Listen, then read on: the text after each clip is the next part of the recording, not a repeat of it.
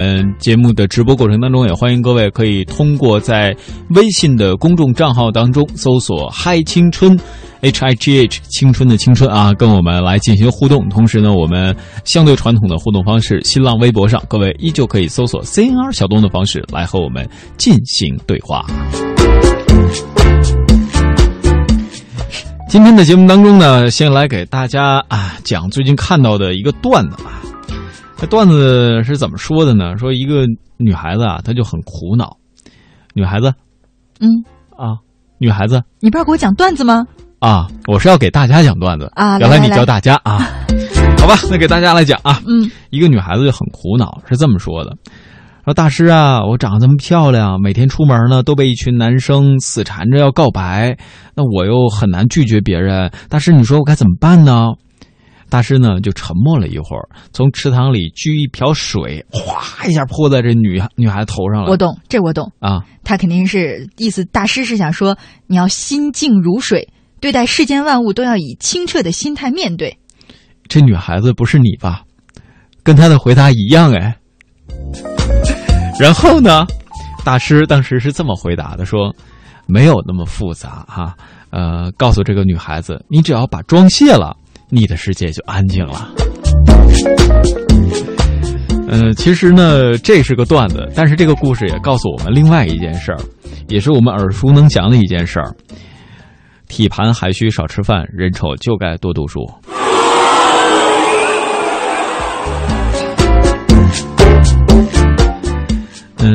虽然是个玩笑，但确实呢也是啊励志的玩笑，咱们得励志着听啊。说到了关于颜值的问题，确实颜值高了，那自然而然呢追随者也会很多。那颜值不高的人怎么办呢？其实就真的可以通过知识的补充来让我们自己腹有诗书气自华啊。那提到了读书，提到了腹有诗书气自华，我们今天首先和大家分享有关于深圳和香港高校合作的最新消息。嗯有见在职教育于深圳及珠三角市场都有极大的需求，但是深圳呢就有超过百万名在职人士需要将资历升级。那香港公开大学近日就与深圳的南方科技大学签订合作备忘录，期望双方通过合作提供现代专业及持续教育的课程，为深圳市及珠三角地区经济升级转型发展来培养人才。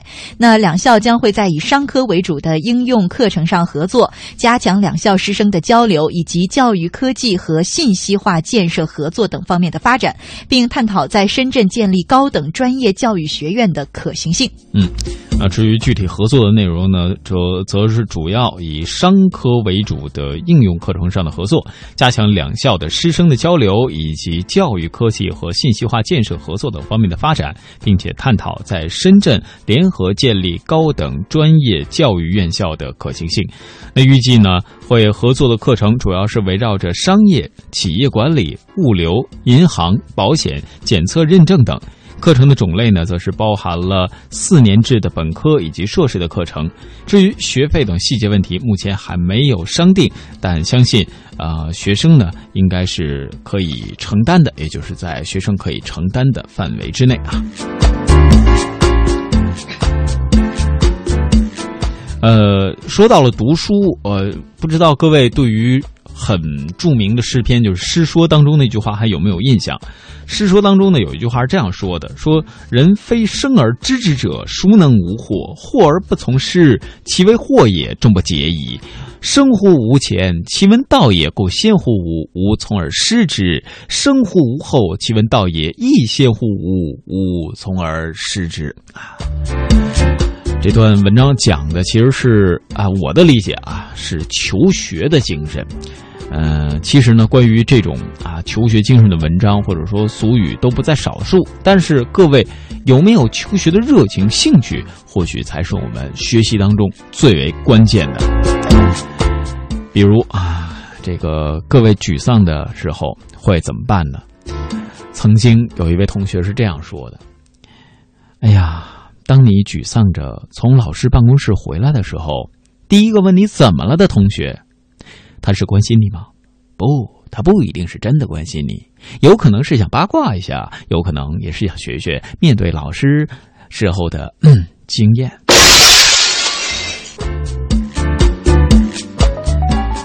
这样的经验啊，我相信每位朋友都想有，但是呢，最好也不要成为别人的素材。呃，再给大家举一个积极向上的、勤奋努力的、正向的，就是想学习的例子吧。嗯，呃，大学四年申请专利一百四十二项，获得授权证书的发明专利十五项，实用新型专利九十项，怎么样？这个数据有没有很惊人？这是中国计量学院现代科技学院一名叫做李群星的同学交出的一份特殊的毕业成绩单，而两次获得校园吉尼斯之星创新创业达人的李群星，被同学和老师私下称为“专利哥”。嗯，为什么叫做专利哥呢？刚才啊，乐西也说了，专利特别多。那李群星的第一个专利，这个是啊非常值得分享的，是一种同时将风力传送给各个方向的电风扇。根据他自己的介绍呢，为了完成这个发明，他通过啊这个检查资料啊、写材料啊，花了整整一个月的时间才完成。之后呢，李群星的设计发明之路便一发的不可收拾。比如像可触控的电容屏式的手机的手套，还有就是卫生杯用的绿茶器，可自行站立的扫把，一种用餐的时候的餐碟与加热垫的组合，或者是刀刃可旋转的菜刀啊。还有的时间呢，他还经常看新闻里这个有司机误踩油门引发事故的事儿啊，他也很担心，于是就想到了可以利用电子感应原理做一个防误踩油门的汽车自动装置。那可喜的是呢，这项装置现在已经进入实质的审查答辩的阶段了哈。嗯，有同学就说了，说李群星啊是属于脑子转得特别快、自学能力特别强的人。然而专利哥呢，他不止搞发明，他还有一个创业梦。从大三开始呢，他就开始考虑如何。和将他的专利成果推广投入的问题啊，于是呢，在二零一四年，他和几个志同道合的同学一起创办了杭州追猎科技有限公司。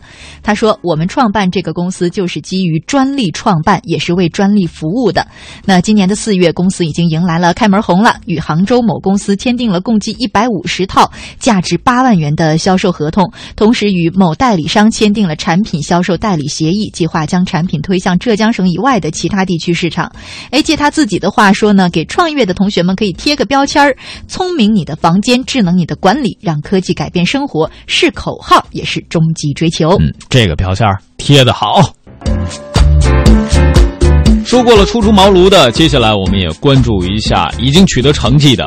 最近呢，嗨青春一直在为大家推介创业的科技人物啊，尤其是非常了不起的。今天我们的目光就聚焦在智能安防领域，在企业实验室。刘伟介绍起公司目前正在结合人脸识别技术研发的智能票检系统，将智能化运用于安防领域。可以判通过身份证的判断，来知道你是哪一个人过了这个闸机。主要现在呢，有很多大型的安保或者是呃公共场所，需要知道这些人呢是他的真实的身份。刘伟创办的嘉都科技在二零零五年营业额首次超过一百亿，零七年已经成为全亚洲 IT 电子产品分销亚军。可是因为没有掌握核心技术，仅仅依靠渠道建设的优势，在货物的一进一出中赚取贸易利润，处于价值链的低端。刘伟清醒地认识到电子分销业务的发展瓶颈，主动谋求转型升级。企业你要可持续、真的长久的发展，如果不掌握核心的技术，不掌握核心的科技。很难有长久的发展。刘伟率领公司零五年投入到智能化产品，零七年放弃电子分销业务，全面启动智能化技术和服务业务，整合资源，通过资本市场获得科技融资，建立企业实验室，开拓核心前沿科技。所以我们在过去的十年，我们在科技创新方面，我们非常注重跟大专院校的合作，把大专院校和科研机构的这个研发的产品。进行产品化、进行产业化的布局和发展。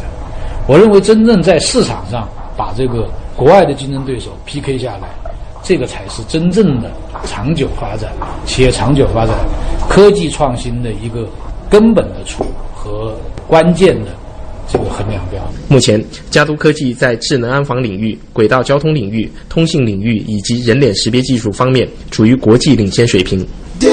嗨，青春。更多精彩正在继续。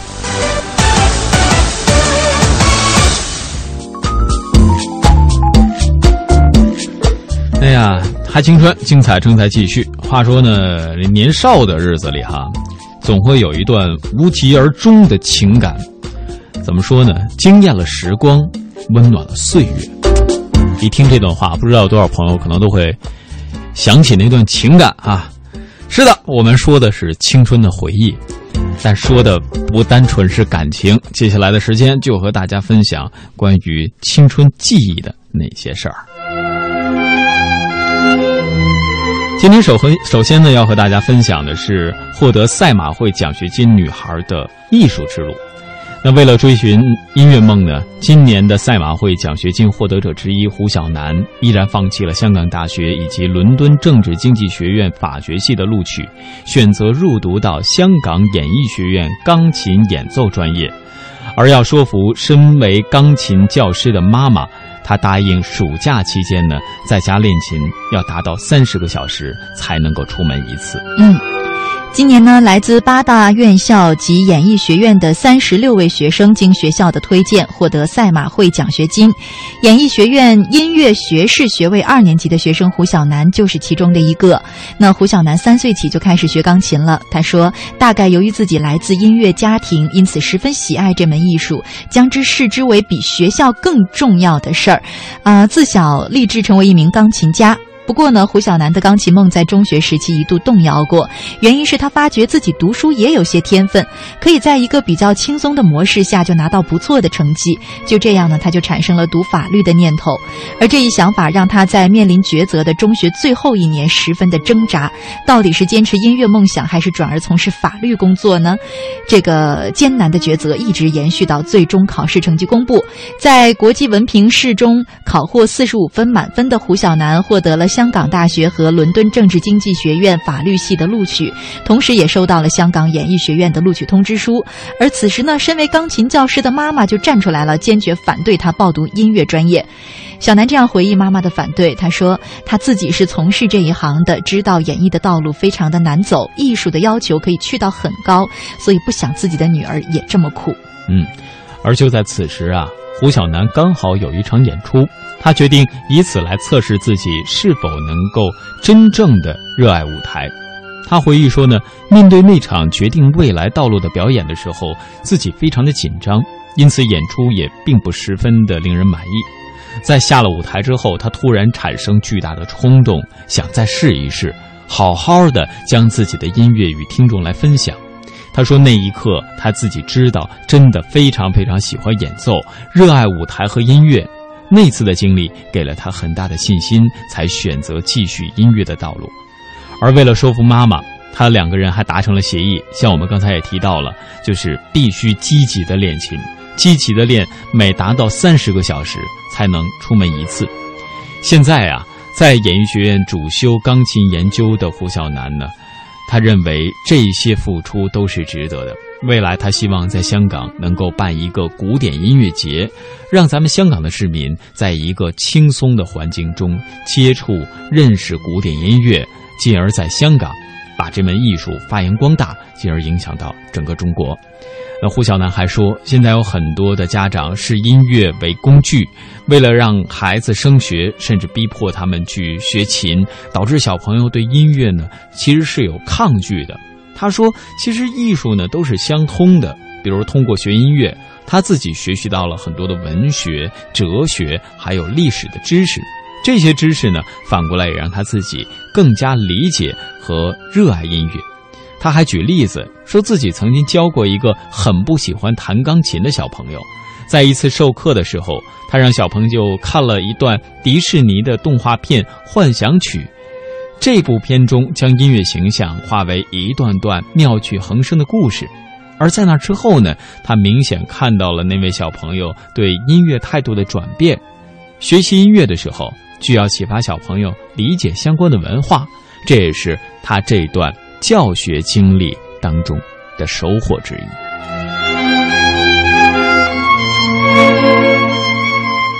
哎呀，这是音乐梦。那除了音乐梦之外呢？其实更为让我诧异的是，最近有一则新闻是关于女孩子和她的从军梦。这个是怎么回事呢？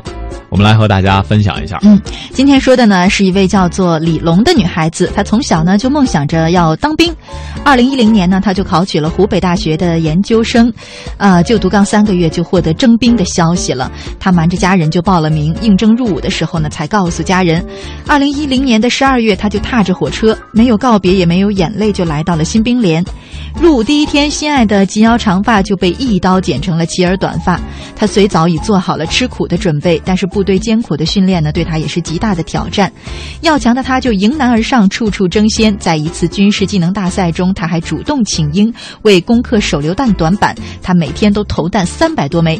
功夫不负有心人，李龙也是最终通过了射击啊、战术等五项的比拼，以总分第一的成绩夺得了冠军。而几年的军旅生活呢，也让李龙明白了军人的真正含义，懂得了责任和担当。他说：“同学们，赶快报名参军吧，让我们的青春在军营里闪光。”每一个女孩子啊，都能有这样的觉悟，不免呢也是让我们十分的佩服。那也是希望各位可以真正的，嗯，怎么说，好好利用我们的青春时光，让我们的青春回忆变得更加丰满。嘿呀，一儿呀，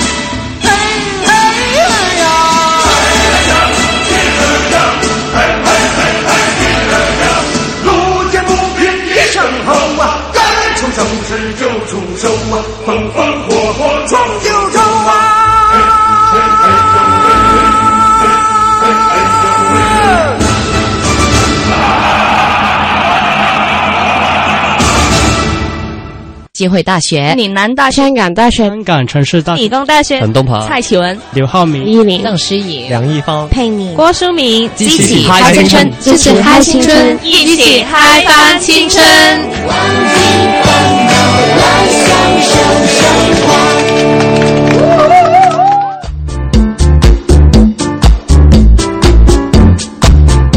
嗨青春，接下来呢，我们和大家一起享受一下生活。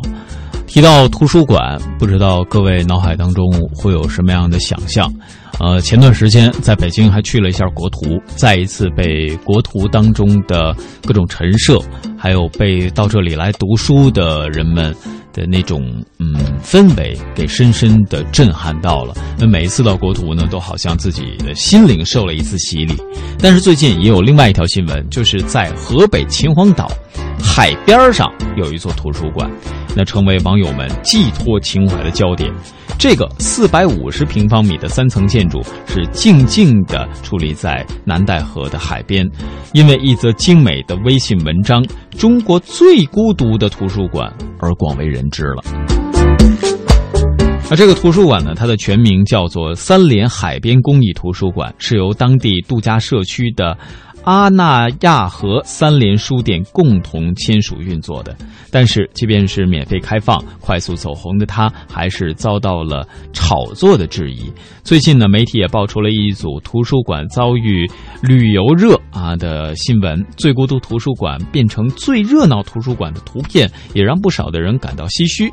短短的十几天，这个图书馆到底经历了怎样的变化？我们也通过中央台记者的报道，一起来了解一下。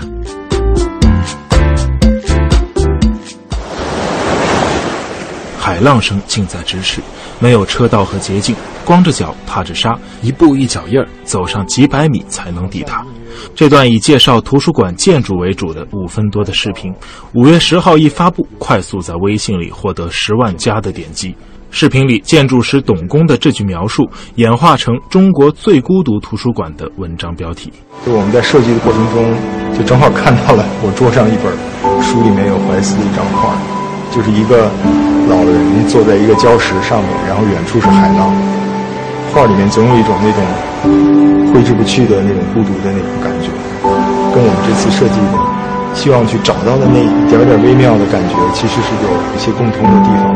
图书馆的主体是开放的阅览室，另外还有冥想室和活动室。阅览室里现在已经有了一万多册图书，三层阶梯状的座位分布，让所有的读者都能面朝大海。它的功能就是我们不希望坐在里面的人被坐在外面的人挡住，大家有一个均等的看到大海的一个关系。那如果空间是一个看台的话，海实际上像戏剧一样，是这个空间的一个潜在的主题。有人这样评价图书馆引发的关注：我们知道自己不大可能专程为它去一次海边，但知道海边有这么个东西，心里就有莫名的愉悦感，好像它真的属于我们一样。但是很快事情变得有些不一样。图书馆今年五一开放时，观者寥寥。在互联网走红后，游客们开始慕名而来，从每天上百人到昨天媒体报道的休息日近两千人。而且很多人来了不为看书，只为逛一逛、拍拍照就离开。孤独不在，反而显得喧嚣聒噪。那么，图书馆因为孤独而走红，当它又遭遇到旅游热，变得热闹非凡的时候，图书馆方面是怎样看待的？中央台记者庄胜春也采访了图书馆项目品牌经理田海成。图书馆由当地一个海边度假社区的开发商经过征集业主意见和一年的筹备建成，如今也是社区的一部分。开发商从三联采购大量图书，并由其提供运营支持。业主们的捐赠也成为藏书的一部分来源。